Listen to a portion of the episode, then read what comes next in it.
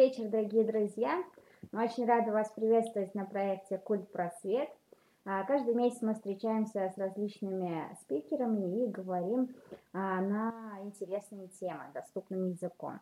Меня зовут Дарья Замыцкая, и сегодня в гостях у проекта «Культ Просвет» Александр Хадыкин, социолог Фонда социальных исследований, аспирант эм, Самарского государственного экономического университета. И поговорим мы сегодня такую очень интересную тему э, «Космос глазами социологов. Астросоциология как новая социологическая дисциплина».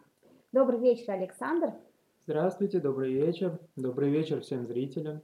А, друзья, а, я напоминаю, что а, вы можете задавать вопросы Александру в нашем посте, да, под постом есть комментарии, пишите, я обязательно их озвучу.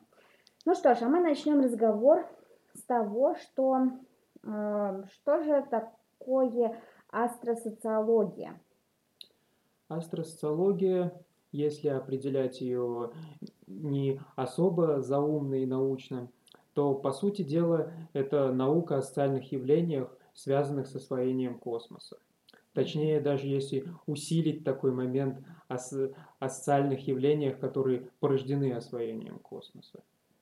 Астросоциология, она базируется, можно сказать, что в астросоциологии существует два основных подхода. Это чисто социологический подход, который больше интересен именно для социологии, как для науки, и междисциплинарный подход, который интересен и не только для социологии, но и для социальных наук в целом и представляет собой социологическую интерпретацию тех данных, которые получаются и в других социально-гуманитарных науках.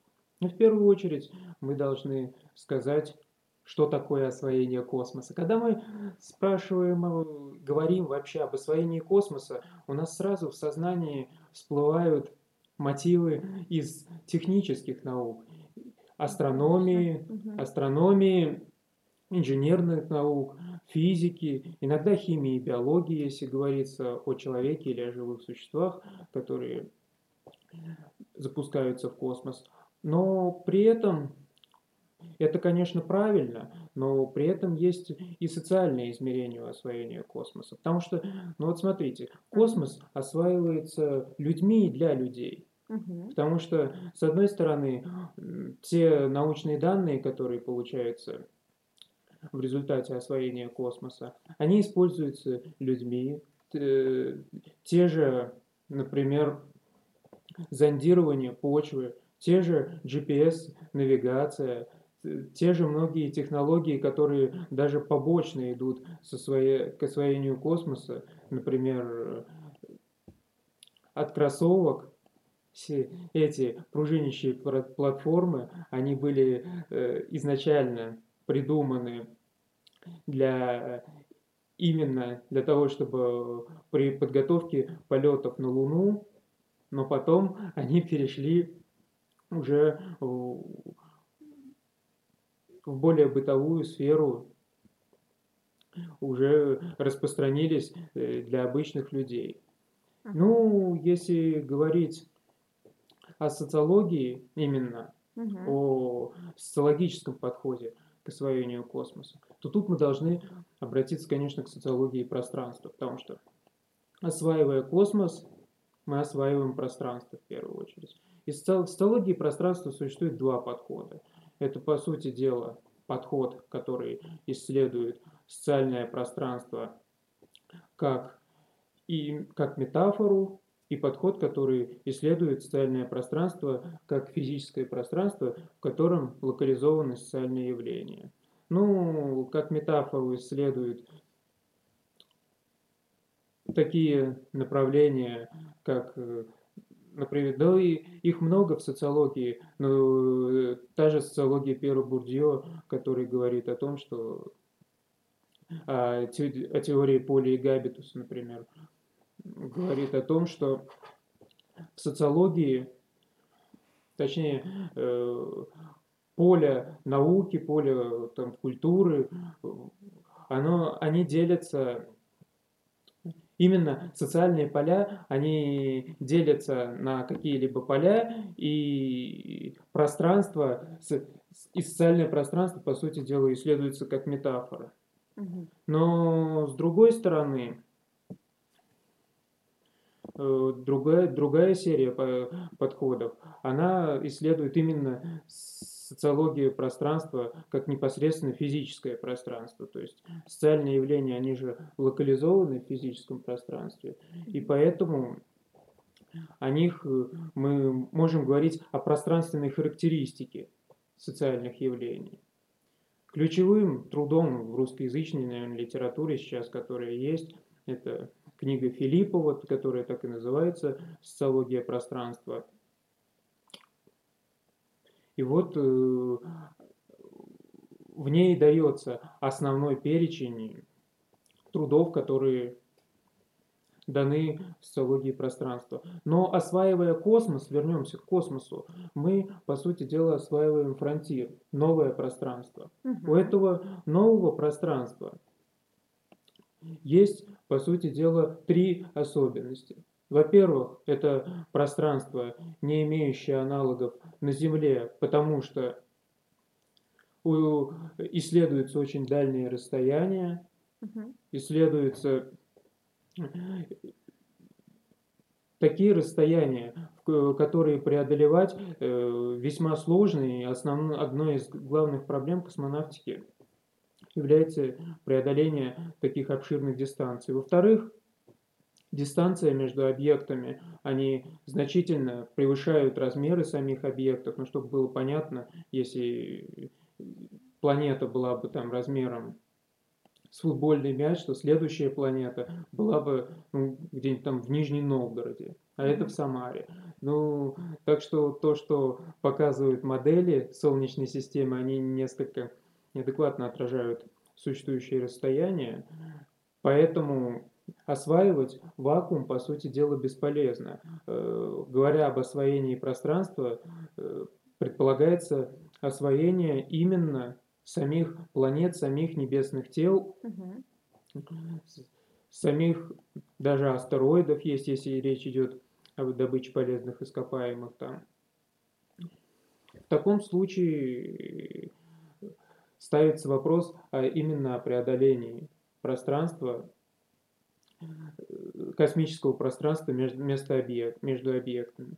И третий вопрос – это невозможность выживания, третья особенность пространства, скорее, это невозможность выживания человека в космическом пространстве и других живых существ. И в результате приходится э, создавать системы снабжения, обслуживания, которые поддерживают жизнедеятельность человека. И астросоциология, она в данном случае проблематизирует ситуацию, когда часть социума, значимая часть социума, э, она оказывается в принципиально ином пространстве, пространстве космоса. И поэтому эти освоение данного пространства э, ставит вопросы перед социологами. Ну, например, взаимодействие между космонавтами, угу. которые э, работают на орбите, в частности, и Землей. Те же, например, онтологические характеристики. Когда человек прилетает на космическую станцию, у него мировосприятие, оно в значительной степени изменяется, потому что понятие верха и низа, например, которое укоренено в человеческой природе, оно фактически перестает существовать. И людям приходится, как тот же Лебедев писал в своих мемуарах, что людям приходится думать, каким образом они э, что считать полом, что считать потолком и в какой позиции там, ложиться спать. В результате они конвенционально просто приняли, что вот это считается такой-то частью, это считается другой.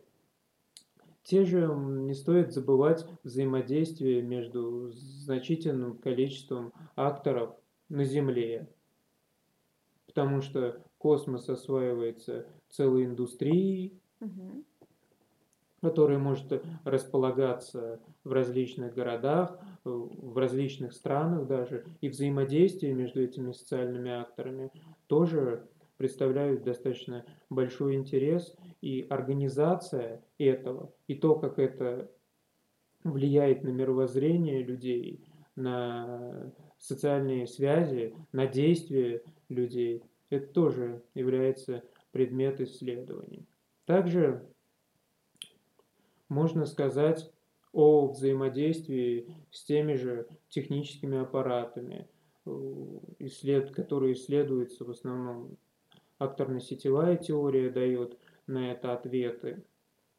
Потому что, например, если мы говорим именно о распределении действия, теория действия в социологии, это действие, это по Веберу, это деяние, недеяние претерп... или претерпевание, все равно внутреннее или внешнее, с которым субъект соотносит какой-то субъективно полагаемый смысл. В пределах Земли люди понятно, э, локали... их действие локализовано в одном пространстве, в одном времени, и понятно,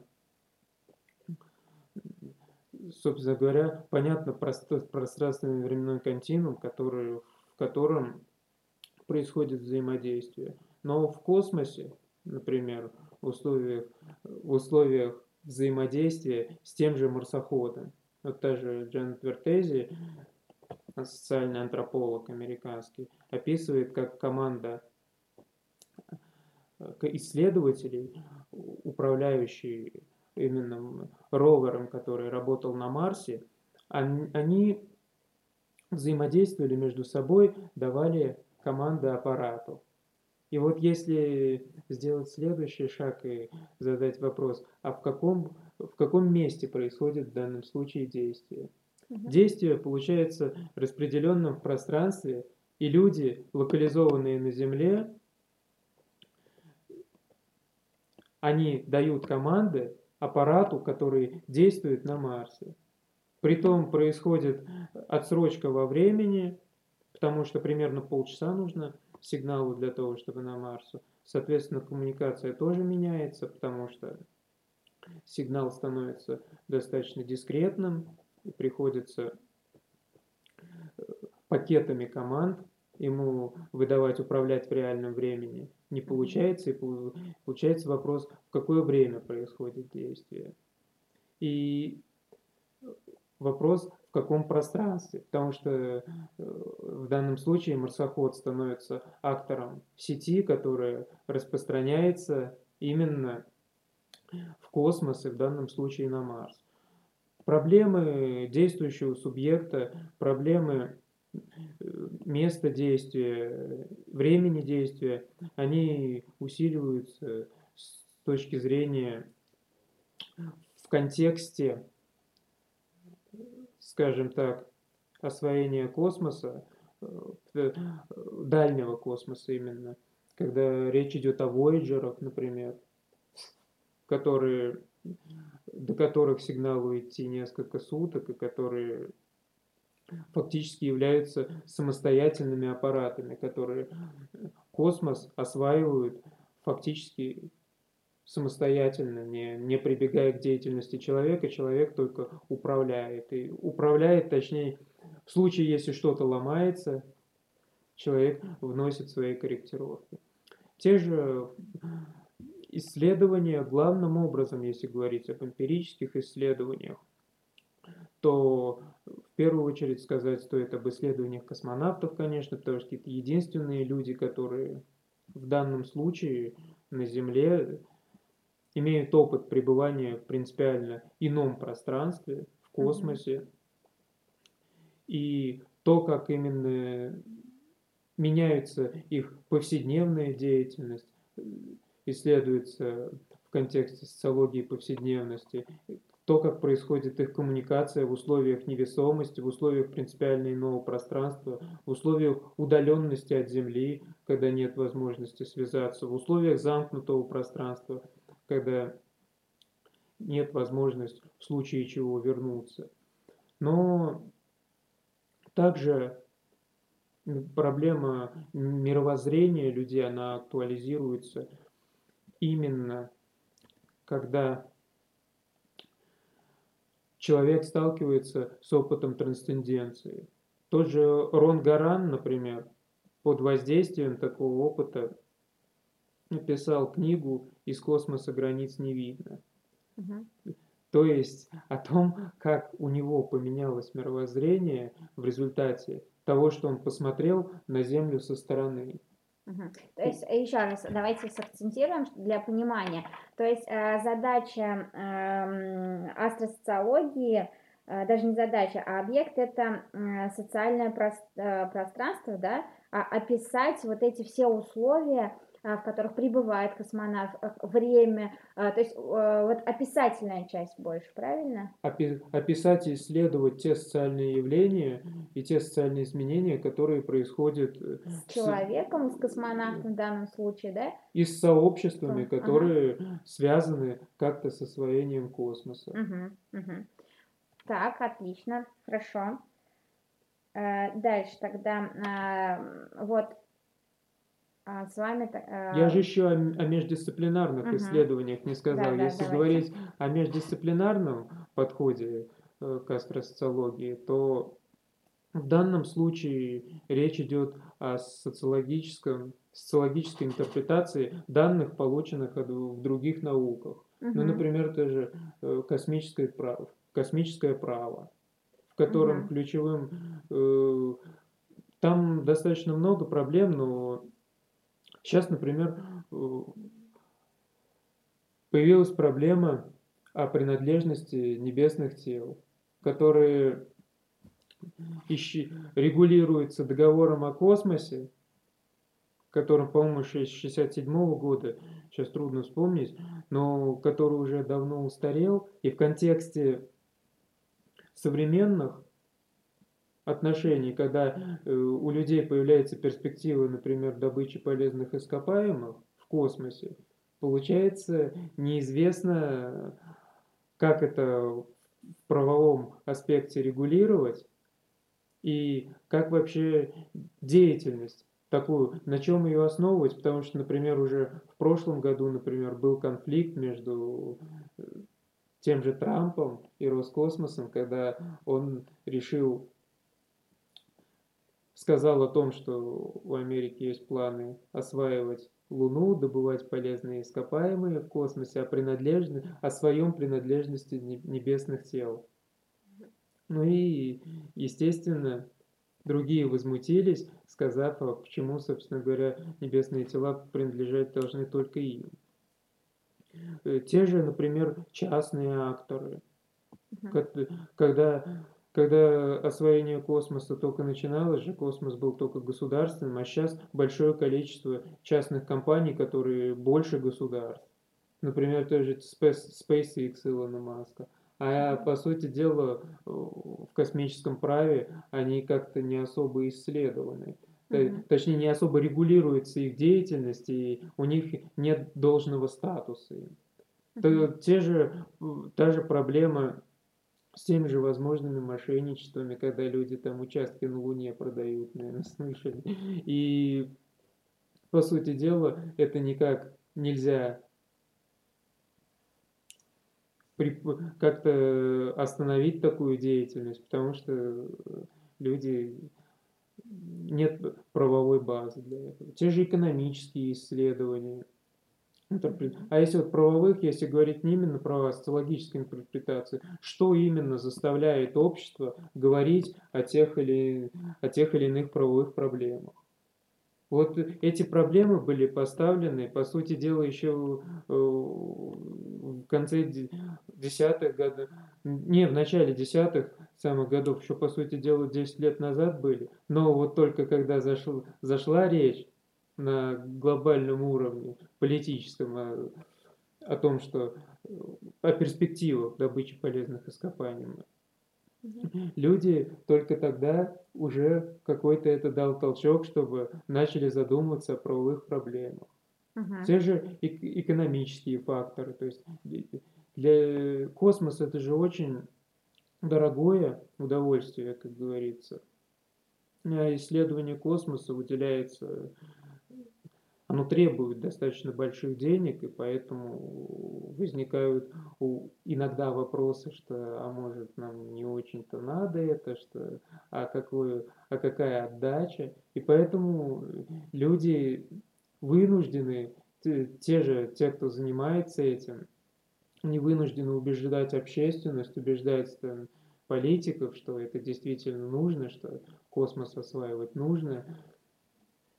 Те же, например, по- последствия для экономики, э, влияние космоса на экономическую деятельность. Ведь э, освоение космоса дает достаточно много не только она не только забирает ресурсы, но и дает уже ресурсы, когда те же тоже зондирование почв, те, те же, например, борьба с контрабандой в африканских странах, особенно когда не было никакой возможности в местных условиях у людей что-то, у людей не было, у государств, точнее, достаточного количества ресурсов, чтобы бороться, чтобы с этим, чтобы как-то остановить преступность, не было достаточно вертолетов для этого, а из космоса более-менее можно видеть и э, то же загрязнение окружающей среды.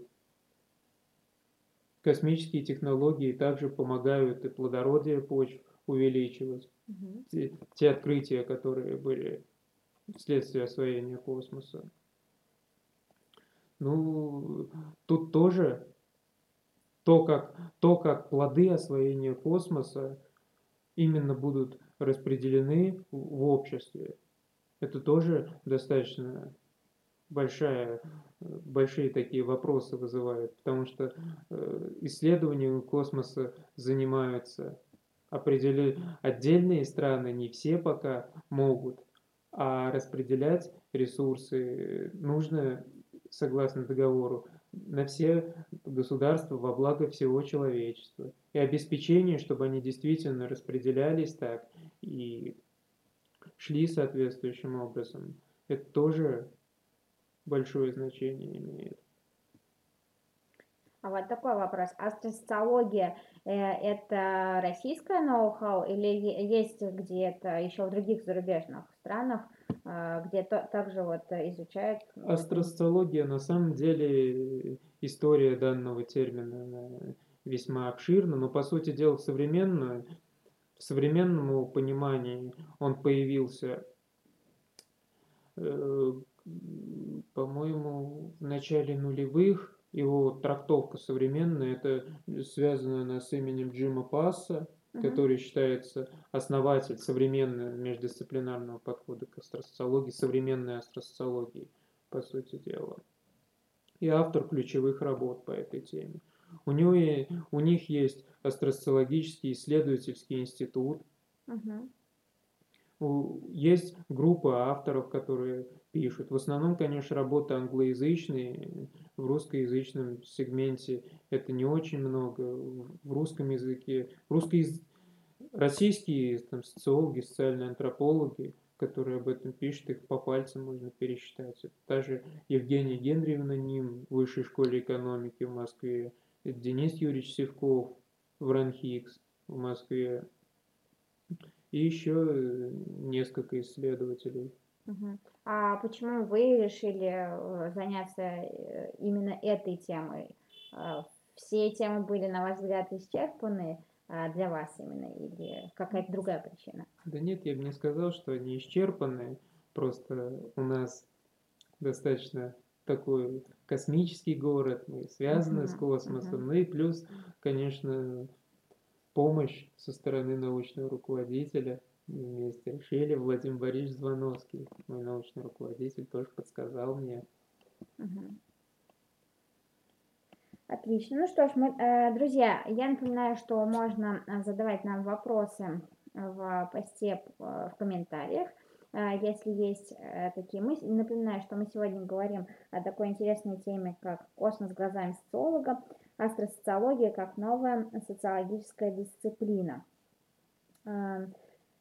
Вот если начала зарождаться да, астросоциология в нулевых, а какое развитие видите вот э, сейчас и в дальнейшем? Есть ли развитие этой дисциплины? Ну, развитие, оно в первую очередь зависит от тех достижений, которые будут в освоении космоса, потому что мы э, в данном случае являемся дополнительной, зависимой дисциплиной в таком случае.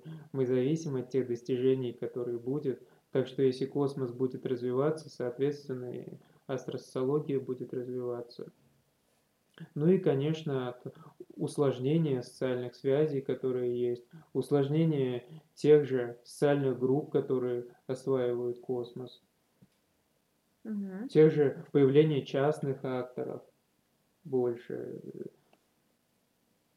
Но я думаю, что астросоциология, она будет развиваться, перспективы у данной дисциплины есть. Угу.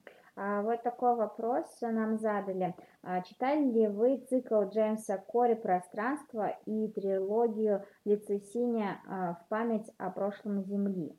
Не слышали никогда такие книги? Слышал, но, к сожалению, не читал. Не читали. Не читал, угу. но слышал. Так, отлично. И еще из вопросов. А, так, так, так, так, так. А вот тот же самый Илон Маск говорил, что а, он а, будет строить, ну, в общем, колонизировать Марс, так скажем, да. Вот.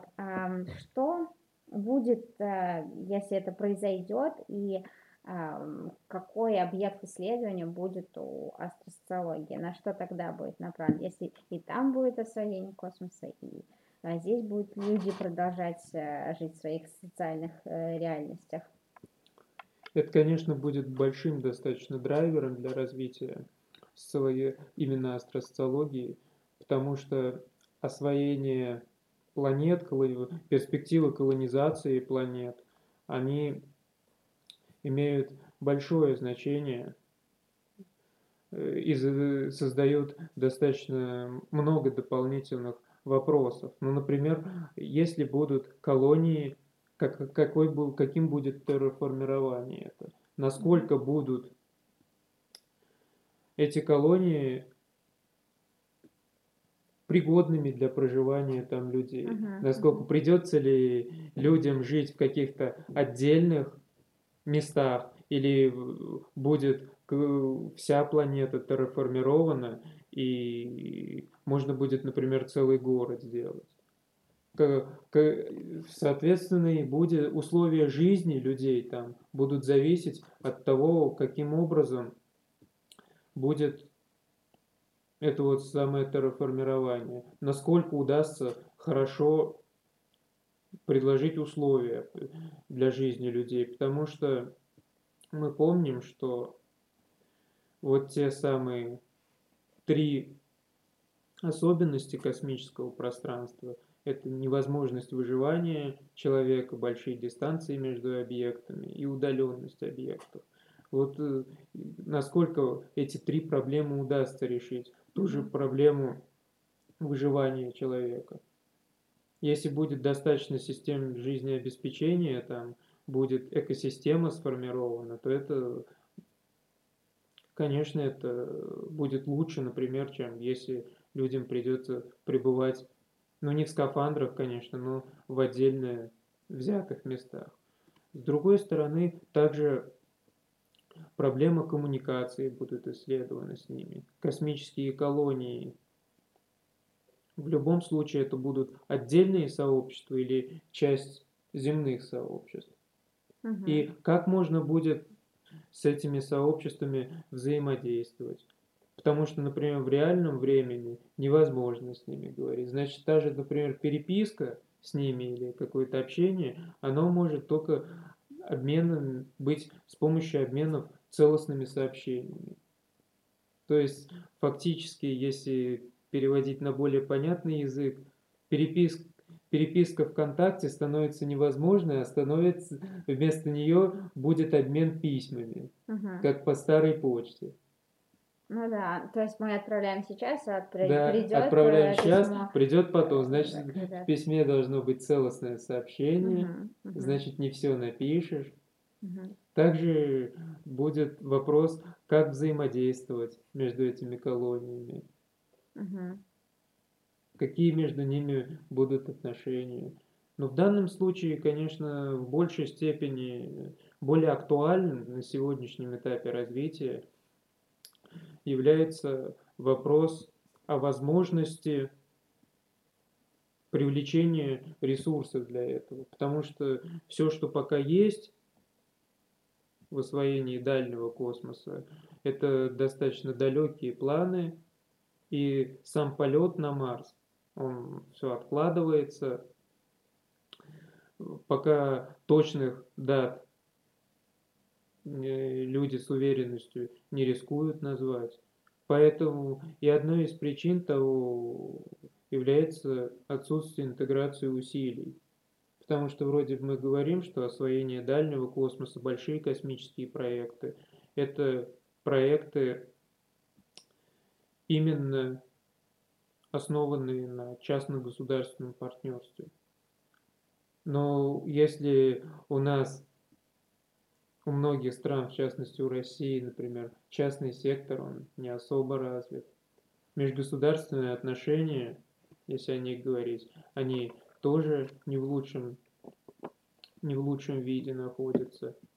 То та же, например, проблема интеграции усилий, она до сих пор не решена, потому что космос он определяется там космическая сфера в первую очередь через призму там, национальной безопасности, через призму военных проектов. А большие проекты, которые по освоению дальнего космоса, научных, достижению больших научных целей, тоже, колонизация Марса, они на второстепенные роли уходят. И объединить усилия хотя все и говорят об объединении усилий, но в реальной жизни, к сожалению, пока это не получается сделать.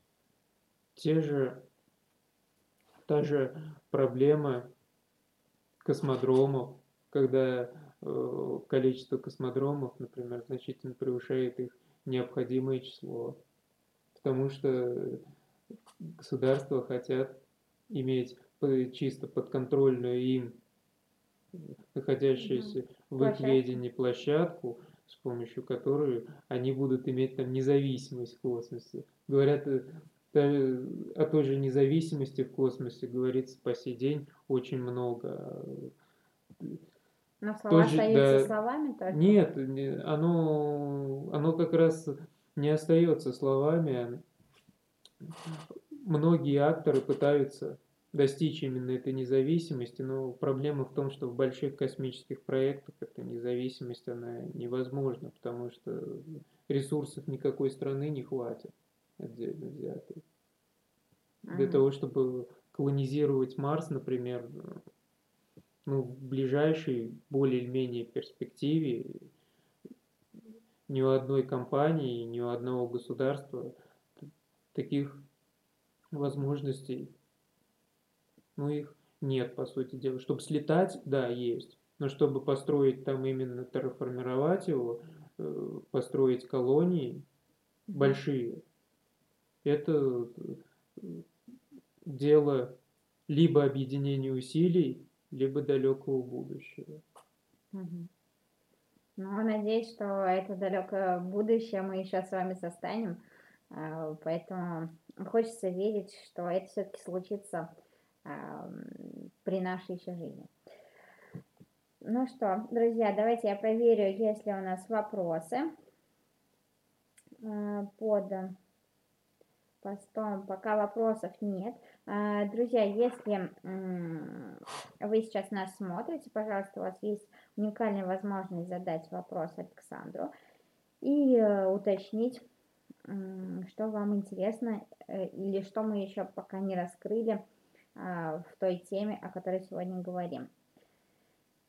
Итак, друзья, а, ну, так как мы в библиотеке, пока отойдем немножко от а, астрологии, хотелось бы спросить, а, какие ваши любимые книги, неважно, художественные, отраслевые, по отраслевому направлению, да, про астрологию вы достаточно много назвали авторов. Может быть, какие-то есть любимые книги, которые хотели бы посоветовать, прочитать нашим читателям, взять, допустим, в нашей библиотеке. Ну, про книги я так не особо скажу, могу сказать по авторам, которых бы было достаточно интересно прочитать в космической теме и социальных аспектах ее исследования. Это Слава Герович или Вячеслав Александрович Герович, mm-hmm. российский автор, который уехал в Америку, в Америке пишет, у него значительное количество интервью есть с космонавтами и даже с инженерами космической отрасли. Вот э, у него его труды интересно было бы почитать. Если антропологию взять, это та же, вот, которая упоминалась, это Джанет Вертези, See uh-huh. Like a Rover, исследование того, как команда управляет, удаленно управляет марсоходом. Э, если говорить о исторических аспектах, конечно, Борис Евсеевич Черток. Угу. Его исторические работы «Ракеты и люди», четыре тома. Угу. Вот это прочитать, конечно, достаточно интересно, там вся история космонавтики. Дневники космонавтов можно прочитать тоже того же Лебедева. Можно вспомнить об изменении мировоззрения под влиянием космоса. Угу. Я вот назвал Рона Гарана, который описал опыт, опыт трансценденции, по сути дела, под влиянием выхода в космическое пространство, когда он увидел, что по сути Земля является маленьким наш, маленьким общим нашим домом, в котором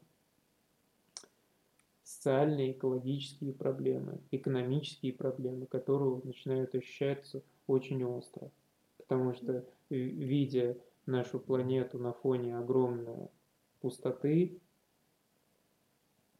космической пустоты, естественно,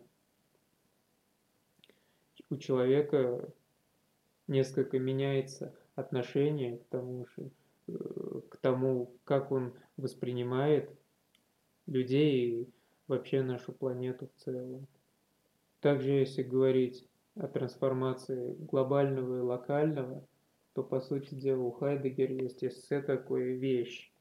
Mm-hmm. Вот он говорит о, об утрате концепта лока... об утрате локальности, потому что те социальные отношения, которые раньше были разделены пространством, они сейчас гора...